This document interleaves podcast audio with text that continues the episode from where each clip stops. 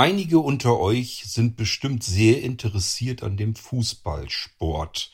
Und ihr werdet sehr wahrscheinlich recht froh sein, jedenfalls könnt ihr das, dass ich nicht hier viel über Fußball berichte im Irgendwasser. Dafür habe ich meine sportliche Außenkorrespondentin, die Dorothee Feuerstein, die haben wir wieder losgeschickt. Die guckt sich doch tatsächlich jetzt ein Fußballspiel an, ja, und hat dabei mal wieder jemanden, mit dem sie sich unterhält. Dorothee, um wen geht es denn da überhaupt und wo bist du denn? Am 21. Mai dieses Jahres fand ja die Meisterschaft der Behindertenwerkstätten in Bayern statt, wobei die Menschen sich sehr darüber gefreut haben, im Ronhofstadion bei der Spielvereinigung Greuther Fürth, das jetzt auch Thomas Sommer Stadion heißt, früher Playmobil Stadion, dort spielen zu dürfen den Inklusionsbeauftragten Herrn Stefano Ridolfo von der Spielvereinigung Greuther Fürth konnte ich diesbezüglich interviewen.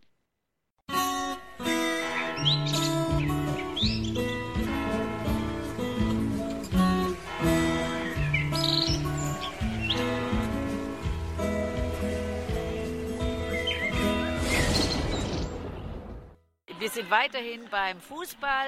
Die Ansagen laufen noch, wann die Spiele kommen. Vor mir habe ich jetzt eine ganz besondere Person. Stellen Sie sich doch mal vor. Hallo, ich bin der Stefan Ridolfo. Ich bin Stiftungsreferent bei der Spielvereinigung Kräuter Fürth und bin genau für solche Aktionen wie heute bei der Spielvereinigung eben gesellschaftliche Verantwortung zu übernehmen und die ganzen Einrichtungen in der Region eine Plattform zu geben und ein schönes Turnier zu organisieren. Was bedeutet Stiftung? Heißt es, Sie stellen hier Gelder zur Verfügung auch? Unsere Stiftung funktioniert eher so, das ist die Stiftung Kleeblatt fürs Leben, dass wir quasi Gelder akquirieren, um damit dann Aktionen umzusetzen und neue Aktionen, neue Angebote zu schaffen. Akquirieren Sie die Gelder dann von Unternehmern, größeren Geldgebern? Ganz unterschiedlich. Also wir sind noch relativ jung. Wir haben uns im September gegründet und bisher waren es eine gute Mischung aus Unternehmen, aber auch Fans, Leuten, die einfach der Spielvereinigung Kräuter Fürth gewogen sind und da eben was unterstützen möchten. Und haben Sie inklusive Mannschaften auch bei Kräuter Fürth? Wir sind gerade dabei, eine Mannschaft für sehbehinderte Menschen ins Leben zu rufen. Da sind wir gerade dabei, die im e.V. anzugliedern. Und ja, da wird auf jeden Fall noch was kommen. Ansonsten haben wir am Spieltag selber immer eine Blindenreportage für, für sehbehinderte Fans. Die werden von uns mit dem Headset ausgestattet und dann haben wir am Spieltag immer drei Blindenreporter da, die eben das Spiel blindengerecht kommentieren, eben auch genau verorten, wo der Ball gerade ist und vielleicht auch mal eine Choreo, einen Gesang von den Fans mit aufnehmen und da auch nochmal weitergeben, was man dann vielleicht nicht so gut wahrnimmt in der Stadionatmosphäre. Und bei dem Seebehindertenfußball ist es dann auch so wie beim Blindenfußball mit einem unterschiedlich großen Spielfeld oder so? Oder ist es jetzt Menschen, die noch was sehen können, aber halt sehbehindert sind? Teils, teils. Also mir wurde es so erklärt, dass es dann schon Blindenfußball sein soll und die Menschen, die eben eine Sehbehinderung haben, zu einem bestimmten Prozent Satz vielleicht noch etwas sehen, auch damit Masken ausgestattet werden, damit quasi gleiche Bedingungen für alle herrschen. Ah ja, die bekommen dann diese Augenbinde auf und dann haben sie praktisch diese blinden Fußballregeln. Ganz genau, dann, ganz genau. Dann gibt es Guides von außen, die die Leute anleiten, motivieren, ihnen sagen, wo der Ball ist. Wie, also es ist auch richtig laut da, das ist richtig oh. cool. Das ist ja spannend. Ja. Und äh, wie ist jetzt, sind Sie jetzt derjenige, der das hinbekommen hat, dass die, die Lebenshilfe und alle äh, diese Turniere hier jetzt in dem Wohnhofstadion stattfinden? In Teilen schon, ja. Also wie gesagt, das ist ja meine, meine Aufgabe, auch bei der Spielvereinigung solche Geschichten auch zu stärken. Natürlich gehört auch immer dazu, dass der Geschäftsführer da auch davon überzeugt ist, dass wir es umsetzen können. Aber dann muss man auch schon ein bisschen Überzeugungsarbeit leisten, vor allem auch bei den Greenkeepern, bei unserem Platz warten, weil die pflegen den Straßen natürlich jeden Tag. Wenn man dann sagt, hey, wir hätten jetzt nach 18, 19, 20 Spielen hier diese Saison noch gerne ein Spiel oder ein Turnier on top, dann sind die natürlich auch nicht so begeistert. Aber die sehen dann immer die gute Sache dahinter und dann kriegt man das auch mit dem Augenzwinkern immer alles super hin. Also da Verein, eine Einheit, sage ich jetzt mal, und stehen da alle dahinter, dass wir sowas hier auch umsetzen. Also nochmal Dank an die Greenkeepers. Welche sozialen Projekte haben Sie denn noch?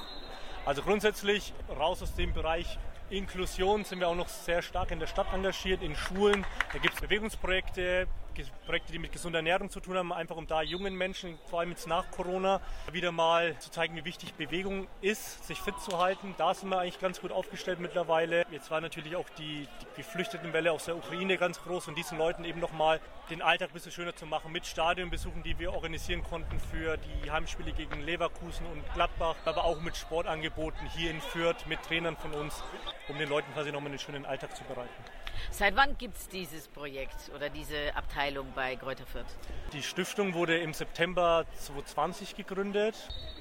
Und ich sage mal so, dieses lose soziale Engagement oder gesellschaftliche Engagement gibt es eigentlich schon immer. Ich glaube, das liegt auch den Fußballvereinen so ein bisschen innen. Ne? Es ist ja immer ein Sport, der sehr viel verbindet, sehr viele verschiedene Personengruppen zusammenbringt.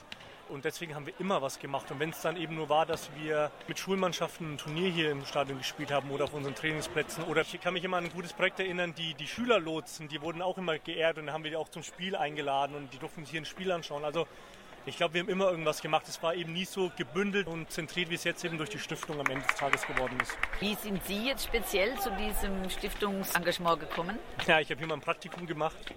2017, auch in dem Bereich, das war vorher der CSR-Bereich, Corporate Social Responsibility. Ja, da kommen eben diesen Themen Soziales, Ökologie und Ökonomie zusammen. Da habe ich ein Praktikum gemacht, dann wurde ich festangestellt, da habe ich noch ein Studium gemacht und dann gab es eben vor knapp eineinhalb Jahren die Idee, eine Stiftung daraus zu machen. Und da, so bin ich hier gelandet und darf das jetzt verantworten. Und was studiert man da oder hat das gar nichts mit dem hier zu tun? Also grundsätzlich, ich habe Sport und BWL studiert, Sportökonomie. Würde ich jetzt sagen, hat damit am Ende des Tages nichts zu tun. Ich glaube, für solche Sachen, hört sich jetzt blöd, da muss man vielleicht das Herz am richtigen Fleck haben und vielleicht auch die Motivation mitbringen und energisch genug sein, diese Themen auch bei Geschäftsführern, bei Abteilungsleitern zu positionieren, dass sowas dann auch Gehör findet und auch umgesetzt wird. Also ich glaube, das ist Klar hat es mir jetzt, glaube ich, nicht geschadet, um allein in diesen Fußballbereich reinzukommen. Aber es wird jetzt nicht ausschlaggebender Punkt sein. Das könnte auch jemand komplett anderes machen. Wenn der von der Sache überzeugt ist und auch andere Leute überzeugen kann und motivieren kann, dann ist es, glaube ich, das Wichtigste. Zum Beispiel bei uns ist heute so, es sind sehr viele Mitarbeiter jetzt von uns auch da, die hier keinen Aufschlag haben, aber die sind einfach da, weil sie das Projekt unterstützen, weil sie das cool finden, weil sie sich das anschauen wollen. Und ich glaube, das muss der ausschlaggebende Punkt sein. Das muss was sein, was gelebt wird. Also ich finde es ganz toll. Ich habe jetzt auch zum Beispiel beim Club mitbekommen, dass die auch gerade wegen dieser häufigen rassistischen Anwürfe überall und so weiter mhm. solche Projekte haben, wo sie über das Dritte Reich informieren. Mhm. Da habe ich mir einen Vortrag angehört über das Märzfeld. Haben Sie solche Projekte auch? Genau, jetzt ehrlicherweise nicht, wie es der 1. FC Nürnberg hat. Aber wir sind beide auch Teil der Allianz gegen Rechts in der Metropolregion Nürnberg. Und da geht es eben auch darum, was kann ich vereinen, was kann ich Menschen an die Hand geben, um gegen zum Beispiel rechte Symboliken vorzugehen, sie zu erkennen, was kann ich dagegen machen. Und da arbeiten wir dann beide Hand in Hand. Ich glaube, da ist dann die Rivalität auf dem Platz relativ egal, weil das sind Themen, die über einen drüber stehen. Wir haben mittlerweile mit unserer Fanszene in AK Antidiskriminierung auch ins Leben gerufen, wo eben Fans mit drin sitzen, wo das für das Fanprojekt mit drin sitzt, eine Anlaufstelle, die sich eben quasi auch nochmal um Fans kümmert, um Jugendarbeit, mit denen wir zusammen eben Projekte etablieren wollen. Zum Beispiel wollen wir jetzt ein Meldesystem am Spieltag ins Leben rufen, mit dem wir quasi es schaffen, wenn ein Vorfall passiert, weil wir Mitarbeiter sind ja dann auch eine begrenzte Anzahl, dass es aber dann schnell an die richtigen Stellen kommt, wenn ein Spieler, wenn ein Fan rassistisch beleidigt wird oder diskriminierend beleidigt wird, dass wir das direkt rausfiltern können, die Person lokalisieren können und dann eben was was, was unternehmen können, dass das eben nicht mehr vorkommt. Also das finde ich gut, dass Sie auch dann damit die Zuschauer und Zuschauerinnen sensibilisieren, weil sie können ja nicht überall sein, wenn dann sowas vorfällt, dass die Leute auch ein bisschen aufeinander aufpassen und dann auch sehen, da war was, da hat einer meinetwegen sich auf die Brust geklopft und irgendwelche Affenlaute von sich gegeben oder irgend sowas, dass die Leute da wirklich mehr auch drauf schauen. Ich finde es total klasse. Das ist auch das A und O. Wir müssen die Leute auch mit in die Verantwortung nehmen, glaube ich, bei solchen Themen und glaube, so gelingt es auch. Und wie kann man sie jetzt erreichen, wenn jetzt einer zum Beispiel gerne wissen will, wann die Spiele stattfinden, wie man diese Kopfhörer, diese Audiodeskription kriegt oder auch vielleicht bei dem Sehbehindertenfußball mitmachen möchte? Können genau. Sie mal so eine Kontaktdaten durchgeben? Genau, also grundsätzlich gibt es eine Mailadresse. Also entweder man richtet sich ganz schlicht an die info at sgf1903.de, also per Mail. Das ist dann quasi die allgemeine und da werden dann die Anfragen immer gefiltert und an die jeweilige Person durchgeschickt. Oder wenn es dann eben möglich ist über die Homepage, da ist in der Regel auch nochmal alles aufgeschrieben, breit gefächert, nochmal mit meinen Kontaktdaten, mit meiner Rufnummer, wo man sich dann direkt hinwenden kann. Also SGF, Spielvereinigung Kräuter Fürth. 1903.de. Ah ja, das ist dann das Geburtsdatum des Vereins. Ganz genau. Dann danke ich Ihnen ganz herzlich für das Interview. Sehr, sehr gerne.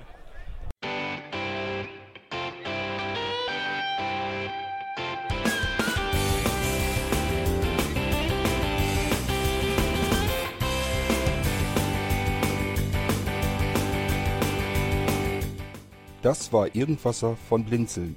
Wenn du uns kontaktieren möchtest, dann kannst du das gerne tun per E-Mail an podcast.blinzeln.org oder über unser Kontaktformular www.blinzeln.org. Blinzeln schreibt man in unserem Fall immer mit einem D in der Mitte. Wenn du möchtest, kannst du uns sehr gerne auch einen Audiobeitrag auf unseren Podcast Anrufbeantworter sprechen. Der hat in Deutschland die Telefonnummer 05165 439 461. Und wenn du uns aus dem Ausland anrufen möchtest, dann ersetze einfach die erste 0 gegen die 0049 für Deutschland. Wir bedanken uns für dein Interesse und freuen uns schon darauf, wenn du auch beim nächsten Mal wieder mit dabei bist.